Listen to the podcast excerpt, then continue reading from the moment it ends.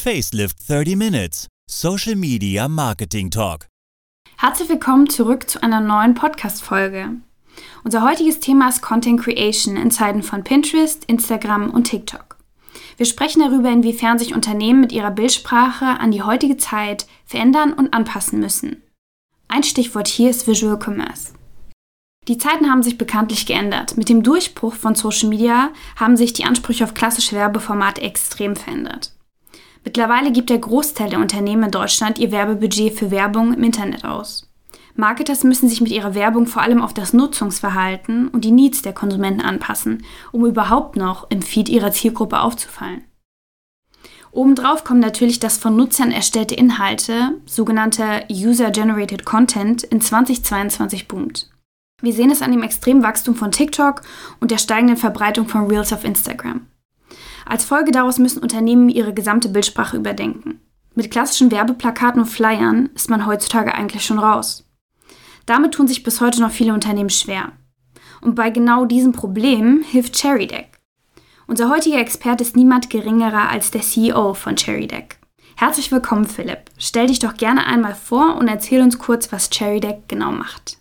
Vielen Dank äh, für die Einladung. Äh, mein Name ist Philipp, ich bin 37 äh, Jahre alt, wohne in Hamburg und ähm, habe vor äh, ein paar Jahren ChariTech gegründet. Grundsätzlich ähm, erstmal mit einer anderen Idee, so ein bisschen so eine Art gelbe Seiten für Instagram sollte das mal werden. Aber im Zuge der Pandemie haben wir unser Geschäftsmodell geändert und äh, fokussieren uns jetzt auf dieses Branded Stock Modell, was wir machen. Und ähm, um es ganz kurz zusammenzufassen, funktioniert das so, dass Consumer Brands ihre Produkte in unsere Community schicken. Also wir haben eine Community an Profifotografen in über 100 Märkten weltweit. Die produzieren dann Content und äh, laden das bei uns hoch und äh, Unternehmen können das dann wie Stockfotografie oder wie Stockvideos kaufen. Das heißt also, dass sie sich vorher nicht auf bestimmte Budgets oder äh, Produktionsrahmen äh, committen müssen, sondern sie kaufen einfach nur das, was ihnen gut gefällt. Und ähm, das funktioniert super gut und ähm, ist so ein bisschen ja auch äh, äh, so ein bisschen so eine Weiterentwicklung davon, wie jetzt eigentlich Content produziert äh, werden muss, in Zeiten, in denen sehr viel Geld für Content ausgegeben wird und auch sehr viel Content durch die Marketingabteilung so ein bisschen so durchrutscht und äh, Marketingabteilungen nicht zwingend genauso schnell wachsen wie der Contentbedarf. Wie würdest du denn sagen, hat sich die Bildsprache in den letzten Jahren verändert? Hm.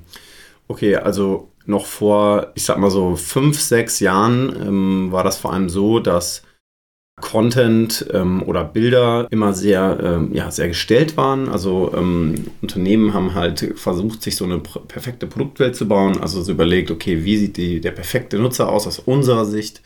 Äh, wie sollte das Produkt genutzt werden aus unserer Sicht? Ähm, wie äh, ähm, ja, sehen wir uns selbst und ähm, haben dabei oft ja, vergessen, dass der Kunde ja, das oftmals vielleicht ganz anders sieht und äh, auch ganz andere ja, Vorstellungen davon hat, wie er mit so einem Produkt umgehen möchte. Also als Beispiel, wie äh, nutze ich zum Beispiel Sportgeräte oder wie nutze ich äh, eine Pfanne oder wie nutze ich einen Grill oder was weiß ich. Und ähm, ja, in den, in den letzten Jahren ist es eben ähm, mit, dem, mit dem Rise von, von Instagram im Prinzip, also bei Facebook war das noch nicht so stark, aber bei Instagram ist das dann ganz, ganz stark in den Vordergrund gerückt dass ähm, ja, Nutzer sich ähm, oder die, die, die, die Audience im Prinzip sich gedacht hat, okay, ich möchte eigentlich äh, was sehen, was, was zu mir passt. Und ähm, dann kam dieses Thema UGC, wovon auch eingangs die Rede war, ähm, ganz stark in den Fokus. Also, dass äh, Nutzer auch in der Lage waren, guten Content selber zu erstellen. Ähm, das, damit meine ich jetzt nicht nur Influencer, sondern auch einfach ganz normale Kunden. Und das hat eben auch dazu geführt, dass die, die Annahme davon, wie äh, Content eben aussehen soll, auch sich quasi in der eigenen Produktion so ein bisschen verändert hat. Und heutzutage will man natürlich immer noch so ein bisschen so ein Idealbild äh, seines Kunden zeichnen, aber es ist nicht mehr unbedingt nötig, dass der, das Model auf dem Bild jetzt ähm, so das perfekte äh, Model aus dem Katalog ist und ähm, auch die Production hinter dem Content nicht unbedingt mehr so super, super eingetaktet sein muss, sondern vieles ähm, ist auch so ähm, so weit gekommen, dass so ein bisschen Spielraum für Kreativität da ist und äh, einfach mal Sachen auszuprobieren, die vielleicht nicht unbedingt äh, jetzt in so einem Skript stehen. Und ähm, das hat mit kleinen Firmen angefangen, auch vor allem, äh, weil die äh, sich oftmals auch große Produktionen so in dem Sinne auch gar nicht so oft leisten können, trotzdem aber genau den gleichen Contentbedarf haben. Und große Firmen gehen immer mehr auch in diese Richtung. Also ähm, ganz am Ende werden wahrscheinlich so Firmen wie aus der Pharmabranche oder Automotive stehen, für die es sehr, sehr schwer ist, da loszulassen, bisschen die Kontrolle abzugeben an die, an die Kreativität. Und äh, genau. Du hast äh, mal gesagt, du kannst Kreativen vertrauen. Warum sollten sich mehr Unternehmen trauen, auch einfach mal die Kontrolle über, den, über die Content Creation abzugeben? Welche, welche Vorteile siehst du darin? Mhm. Also Unternehmen stehen ja vor der, also unabhängig jetzt davon, wie die Bildsprache sein muss, stehen Unternehmen ja vor der Herausforderung, ich muss mehr Content produzieren. Ähm, das bedeutet, in meinem Marketingbudget nimmt das einen größeren Platz ein. So, jetzt kann ich aber die Content-Produktion nicht einfach eins zu eins ähm, so aufbauen, wie ich Content brauche, weil so eine klassische Produktion halt einfach extrem aufwendig ist. Ja, und ich muss super viel machen und ich muss äh, super viele Leute mit am Set haben, muss super viel planen, muss Locations buchen, Catering, dies, dies, das. Und ähm, dabei, wenn man sich aber auf der anderen Seite anschaut, wie gut Kreative in der Regel arbeiten, ist das oftmals überhaupt nicht nötig, da so viel Tamtam -Tam drum zu machen. Also ähm, ich sage immer, gute Leute werden auch gute Ergebnisse abliefern. Und deswegen ist ähm, der eigentliche Schlüssel, äh, wie wir sagen, ist, die, die guten Leute auszusuchen, mit denen man das macht. Also wie man auch unter seinen Mitarbeitern einfach gute Leute aussucht ähm, und denen dann so ein bisschen so die Federführung zu überlassen, wie sie das gerne machen möchten. Und ähm, manchmal braucht es ein bisschen Einspielzeit, aber in der Regel lohnt sich das total, äh, weil es massiv Kosten reduziert, ähm, weil es äh, in der Regel einfach viel schneller geht, weil du geilen Input bekommst ähm, und du auch eine sehr unique äh, ja, Sicht auf, auf deine Produkte und sowas bekommst. Ist es nicht auch eine Sache von Mindset, dass man vielleicht auch eher als Kreativer enger an der Zielgruppe dran ist und vielleicht auch eher dann ja so ein Gefühl dafür hat, wie, wie die Bildsprache mhm. sein muss, damit sie ankommt? Ähm, ja, das kommt natürlich super stark aufs Produkt an. Also wenn du ein Produkt hast, was Kreative anspricht, dann ja. Wenn du ein Produkt hast, was eher konservative Personen anspricht. Ähm Welche Trends in der Content Creation sind deiner Meinung nach super spannend, die dieses Jahr aufkommen könnten oder die, die sich weiterentwickeln könnten dieses Jahr? Mhm. Also was wir im letzten Jahr zum Beispiel sehr viel gesehen haben, also ähm, das Thema Diversity spielt überall eine große Rolle vor der Linse. Also Models, ähm, Locations. Ähm, Im letzten Jahr ist es aber auch so gekommen, dass sehr viel hinter der, der Linse auch sehr divers wird. Also bei uns werden sehr oft nachgefragt auch ähm, unterschiedlichste Arten von Fotografen zum Beispiel. Also ähm, oftmals bekommen wir die Anfrage, hey, wir würden das gerne mit einer Frau machen oder ähm, mit People of Color oder äh, mit jemandem, der ähm, die und die Erfahrungen oder sowas schon mitgebracht hat, ähm, weil es irgendwie, weil, weil Unternehmen glauben, dass es dann ähm, ja noch echter wird, was auch oftmals gar nicht verkehrt ist. Ne? Manchmal ist es so ein bisschen, ja, ist immer so ein Hilferuf, weil sie nicht genau wissen, was sie machen sollen, aber es ist grundsätzlich schon mal gar nicht verkehrt. Also ich finde das eigentlich schon mal ziemlich gut. Dann äh, sind natürlich jedes Jahr die Trends so ein bisschen, ein bisschen unterschiedlich. Also äh, es drehte sich natürlich ähm, sehr viel so jetzt um Freiheit, Zusammensein, zusammen was durchstehen in der Krise. Ähm, das war natürlich ein riesen, riesen Thema. Jetzt wird es in der nächsten Zeit wird es sicher kommen, dass man äh, sehr viel so ähm, sieht, so aus der Krise rauskommen, also ähm, wieder ja, Offenheit, wieder sich im Arm liegen. Und ähm, eine Sache, die wir noch beobachtet haben, ist das Ganze das Thema, äh, das Thema Movements, also äh, Justice Movements, äh, Environmental Movements, ähm, weil das einfach für sehr, sehr viele Leute, also politisch, wirtschaftlich, gesellschaftlich eine riesengroße Rolle spielt. Ähm, und dass viele Unternehmen versuchen, äh, sich einem Movement anzuschließen oder eigene Movements zu generieren, äh, die zu ihrer Zielgruppe sprechen. Also es ist auch viel, wie ich es raushöre, ist auch viel Storytelling und vielleicht auch auf Social Media, dass auch eben das Produkt auch gar nicht mehr so krass im Vordergrund stehen muss, sondern eben auch viel so auf Emotionen eingegangen mhm. wird und das Storytelling vielleicht auch mehr einen höheren Stellenwert hat. Mhm. Das kommt natürlich darauf an, ähm, wie du schon sagst, ja, auf Social Media. Es kommt immer super krass aufs, äh, aufs Format an, wo das jetzt gespielt wird. Also wenn du jetzt zum Beispiel auf Amazon gehst, ähm, da ist das, da findest du sehr viel so Educational Content, also wie nutze ich ein Produkt, welche Vorteile bringt mir ein Produkt, zum Beispiel bei einer Skincare, siehst du oft so Applikationsvideos, wie Leute sich halt irgendwie Creme auftragen oder sowas. Bei Social geht es mehr so äh, um ähm, Emotionen und Gefühl. Hier sehen wir noch, dass die Unternehmen noch ein bisschen weitergehen könnten. Also ähm, bei Social sollte es sich eigentlich am ehesten so um Shareability äh, drehen, dass Unternehmen eben die Möglichkeit finden, Content zu produzieren oder produzieren zu lassen, den ich gerne mit anderen teile, weil das ist quasi so die, die, die Quintessenz von Social.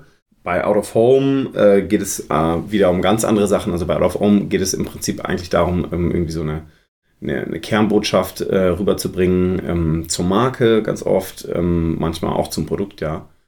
Ähm, also es ist im Prinzip ganz unterschiedlich. Wir sehen allerdings schon, dass Unternehmen grundsätzlich immer noch ihr Produkt auch mit drin haben wollen. Also der Grund, warum wir Branded Stock machen, ist ja, weil wir sagen, Stockfotografie, wo du im Prinzip keine Produkte bräuchtest, ist für Consumer Brands, die, die physische Produkte herstellen, ja, also ähm, ja, die, die man auf der Shelf verkaufen kann, die brauchen ihr Produkt im Kontext des Bildes, ja, meistens in der Nutzung oder mal coole Stills, um, um so ein bisschen so zu zeigen, äh, in welcher Wohnung steht jetzt meine Vase äh, am, am ehesten, ja, wie stelle ich mir das vor, ganz viel, ganz viel so viel Minimal, viel Color Blocking, äh, solche Themen sind gerade so ganz große, große Sachen.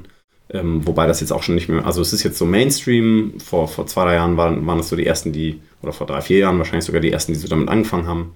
Das wird jetzt wahrscheinlich wieder irgendwas anderes werden, aber ich glaube schon, dass Produkt in den Vordergrund stellen schon noch sinnvoll ist, weil äh, du musst ja schauen, wenn du in einem Feed oder in einer Story auftauchst, jetzt mal auf Social zum Beispiel, dann ist es ja selten so, dass sofort die Assoziation vom, mit dem Absender, nicht jeder guckt sich den Absender an. Ja, manchmal guckst du dir einfach nur ein Bild an, findest das Bild schön, likest es vielleicht sogar oder, und, und scrollst weiter und hast vergessen aber, von wem dieses Bild eigentlich ist. Deswegen ist es nicht verkehrt, auch ähm, die Produkte schon trotzdem zu zeigen. Ne? In, in, in, deinem Feed jetzt bei Social zum Beispiel.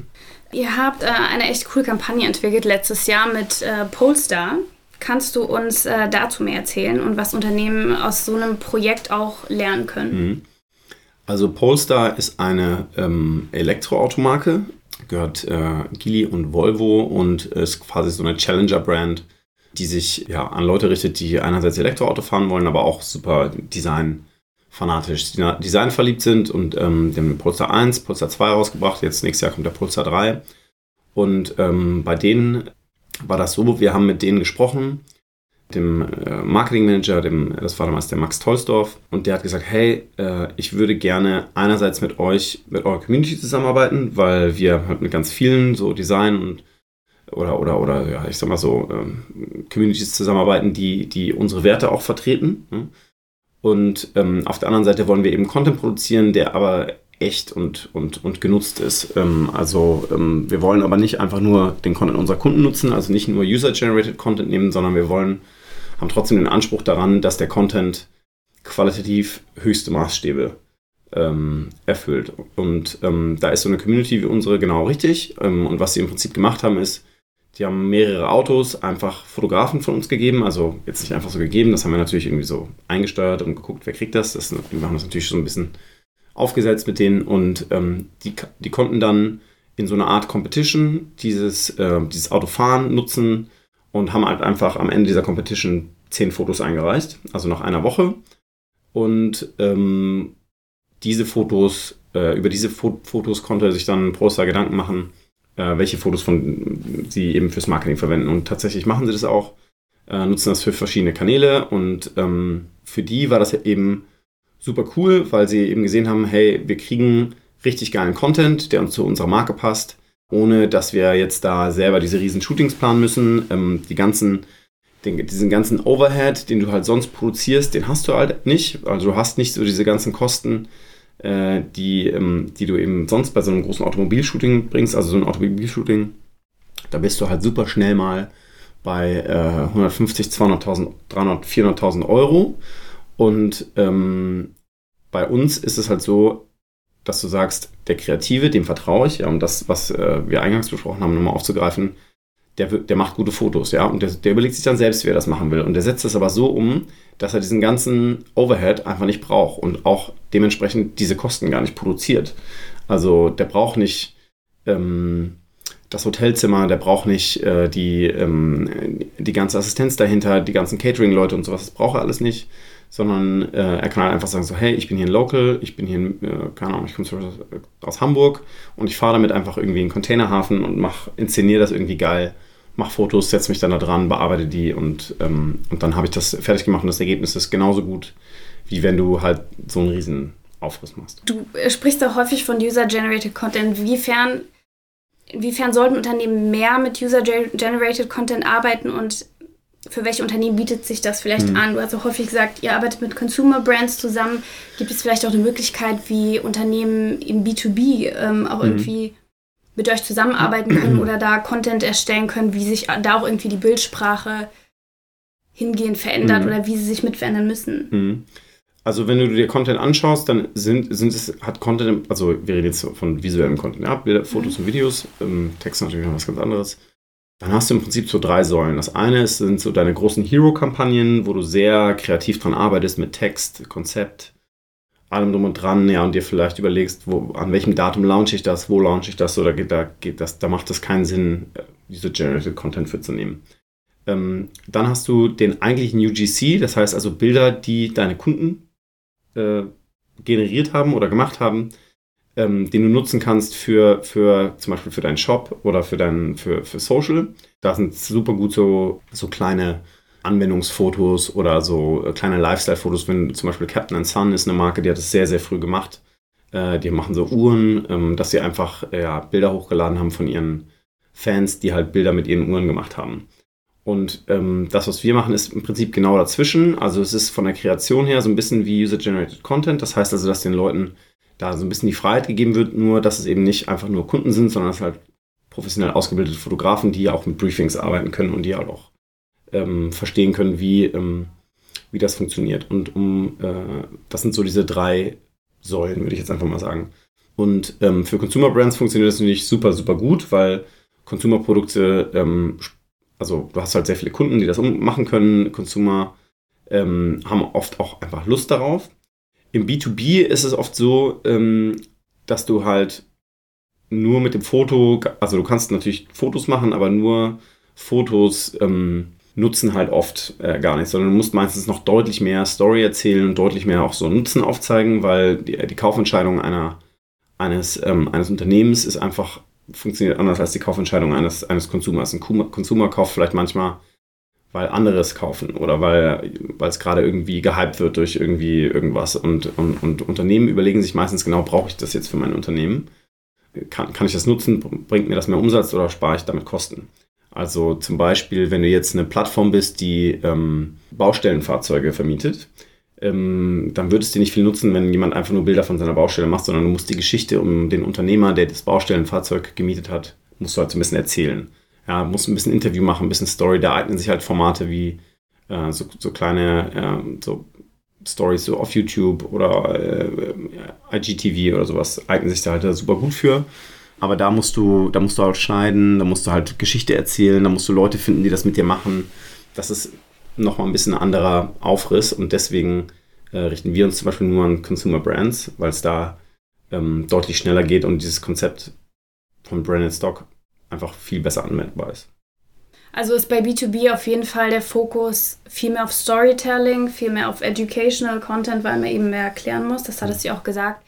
Ja, also im, im, im B2B ist tatsächlich super wichtig, ähm, die Geschichte zu erzählen und auch, ähm, und auch, den, auch dahinter so zu educaten, wo, was bringt mir das? Ne? Mhm. Weil alle, die jetzt hier zuhören, sind wahrscheinlich selber Marketer oder haben irgendwas mit Marketing am Hut, wenn ihr euch ein neues, eine neue Software zulegt oder wenn ihr euch irgendwas ähm, besorgt äh, für, für, euer Unternehmen, dann, dann macht ihr das meistens daraus, weil er, weil sagt, ey, hier ist irgendwie ein wichtiger Bedarf, ja. Ich brauche irgendwie neue Kreditkarten für meine Mitarbeiter und da kaufe ich jetzt nicht irgendwie nur eine Kreditkarte, weil das Bild schön ist, sondern der, der, der Purpose dahinter muss halt genau zu meinen persönlichen oder zu meinen Unternehmenszielen passen, als Beispiel. Und ähm, das ist bei Consumer Brands klar, das muss, der Purpose muss auch da sein, aber da ähm, wird oft auch da spielen oft auch noch andere, nicht unbedingt immer nur rationale Entscheidungen eine Rolle, was auch völlig okay ist, weil wir alle als Menschen auch nicht immer Bock haben, rational zu entscheiden, sondern manchmal finden wir irgendwas geil.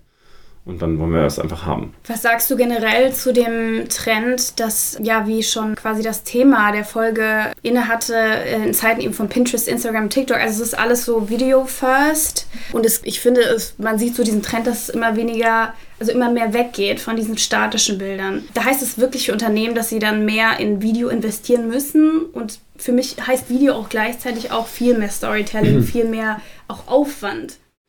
eigentlich nicht zwingend. Also du musst ja, wie gesagt, wieder überlegen, auf welchen Kanälen spielst du das ab und, ähm, und, und wo möchtest du damit oder was willst du damit erzeugen? Wenn ich jetzt zum Beispiel eine E-Mail-Kampagne schicke und ähm, ich, ich verkaufe jetzt, ja, hier steht jetzt so ein Aufnahmemikrofon und ich möchte jetzt ein, mehr Mikrofone verkaufen und schicke einen Newsletter an meine Audience raus, dann, dann ist ein Bild mit meiner Kampagne, wo drauf steht, hier irgendwie heute 10% Discount oder sowas, absolut ausreichend, um genügend, um, um, um das rüberzubringen, was du rüberbringen willst. Und ein Video selbst mag auf jeden Fall gut sein. Das heißt aber nicht, dass es unbedingt mehr Conversion bringt, weil Video musst du halt anschauen, du musst halt Zeit, Zeit haben für Video, du musst halt Bock haben, das zu konsumieren. Äh, bei Social ist es zum Beispiel anders. Also Social, ähm, wenn du jetzt in den, Ex also ich weiß nicht, wie ihr das macht da draußen, aber äh, bei mir ist es ganz oft so, wenn ich irgendwie mich in Instagram verliere, dann gehe ich durch den Explore-Feed und scha schaue mir einen Reel nach dem anderen an, irgendwie von äh, Golf über Mountainbike bis hin zu wie irgendwelche Staudämme einstürzen oder was. Und da ist es natürlich schon, schon äh, gut, wenn ich da auch als Unternehmen Videos mit drin habe, die so engaging sind, dass, dass man sie sich halt einfach äh, super gerne anschaut. Ja, für mich stellt sich halt immer die Frage, ob auch Unternehmen auf diesen Zug aufspringen müssen wir müssen jetzt Videos machen, wir müssen jetzt auf TikTok sein. Muss man immer auch, also das, was ich häufig auch sehe, ist dieses überspitzte, witzige mhm. und irgendwie, also irgendwie versuchen nahbarer zu sein, das Produkt zu verkaufen, zu erklären auch, ne, Educational Content auch zu äh, erstellen, aber eben das alles in so einer sehr professionellen und richtigen Zielgruppenansprache, die mhm. man ja hat eigentlich auch. Mhm. Also ich glaube nicht, dass man da zwingend überall sowas machen muss es gibt zum Beispiel eine Seite, ähm, äh, die heißt, glaube ich, auf Instagram Daily Overview oder sowas. Die veröffentlichen jeden Tag ein Satellitenbild und äh, zeigen halt mega geile ja, Satellitenbilder von der Erde, von irgendwelchen Städten oder irgendwelchen Monumenten, die halt wirklich echt immer super krass beeindruckend aussehen. Und äh, die Firma dahinter vertreibt, ähm, äh, glaube ich, äh, so Space Technology oder sowas. Ne? Also ähm, das ist einfach nur deren ähm, Art und Weise äh, zu zeigen, was, was, was sie so können. Die verkaufen auch ein bisschen Prints in so einem Printshop und ähm, das machen die auch, aber äh, da geht es im Prinzip einfach nur darum zu demonstrieren auf kreative Art und Weise, was, was, was biete ich eigentlich an. Und da sind Videos gar nicht notwendig. Also es kommt wirklich darauf an, ist der Content gut? Also ich, ist, ist der Content authentisch? Passt der zu mir als Marke? Ähm, bildet er das ab, was ich irgendwie sagen möchte. Und man muss, ähm, ich glaube, man, man, kann auch als Marketer äh, sich so ein bisschen, also man, nicht jedes Bild muss so viral gehen. Ne? Ähm, viele haben, denken natürlich immer so, boah, hier diesen, mein Bild kriegt irgendwie nur 100 Likes oder nur 1000 Likes oder nur 3 Likes oder was weiß ich, ja, wie groß ihr seid. Und ähm, ich habe irgendwie hier keine, ähm, äh, keine Viralität, kein Engagement drin. Das ist auch gar nicht für jedes Bild oder jedes Video absolut notwendig, sondern was viel wichtiger ist, ist so eine Konsistenz in dem, was man macht und dass man klar rüberbringt, was der, was der Value ist, den man als, als, als Brand im Prinzip anbietet. Weil das ist das, was die Unternehmen äh, oder was die, ähm, was die Kunden ja am Ende wissen möchten, ist, was, was macht dieses Unternehmen ähm, und wie kann mir das helfen.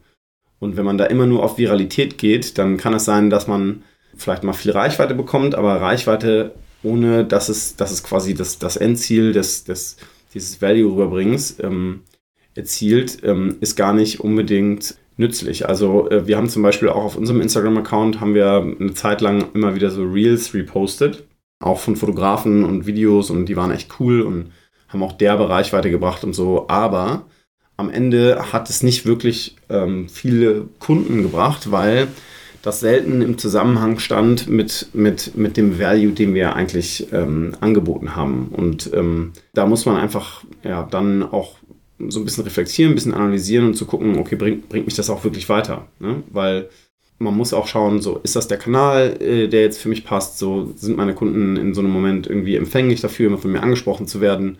Oder muss ich vielleicht auf einen anderen Kanal ausweichen? das ist, ist ja auch echt von Business zu Business unterschiedlich. Ja, manche funktionieren sehr gut auf Instagram, manche gar nicht. Manche funktionieren sehr gut auf Google, manche gar nicht. Also es ist echt immer Case by Case. Also auf jeden Fall zu der Kernbotschaft stehen und äh, die auch vielleicht auf jeden Fall äh, für sich als Unternehmen ausfindig machen, bevor man irgendwo hingeht und irgendwo was ja. startet. Ja, super. Super interessante Insights. danke dir für deine Zeit. Gerne, sehr gerne. Und für die äh, Insights, die du uns gegeben hast. Gerne. Ähm, und nochmal alles Gute Facelift zum Geburtstag. Elf Jahre heute. Yay, stimmt. Vielen Dank. Äh, schaltet auch gerne ein bei der nächsten Podcast-Folge. Ciao.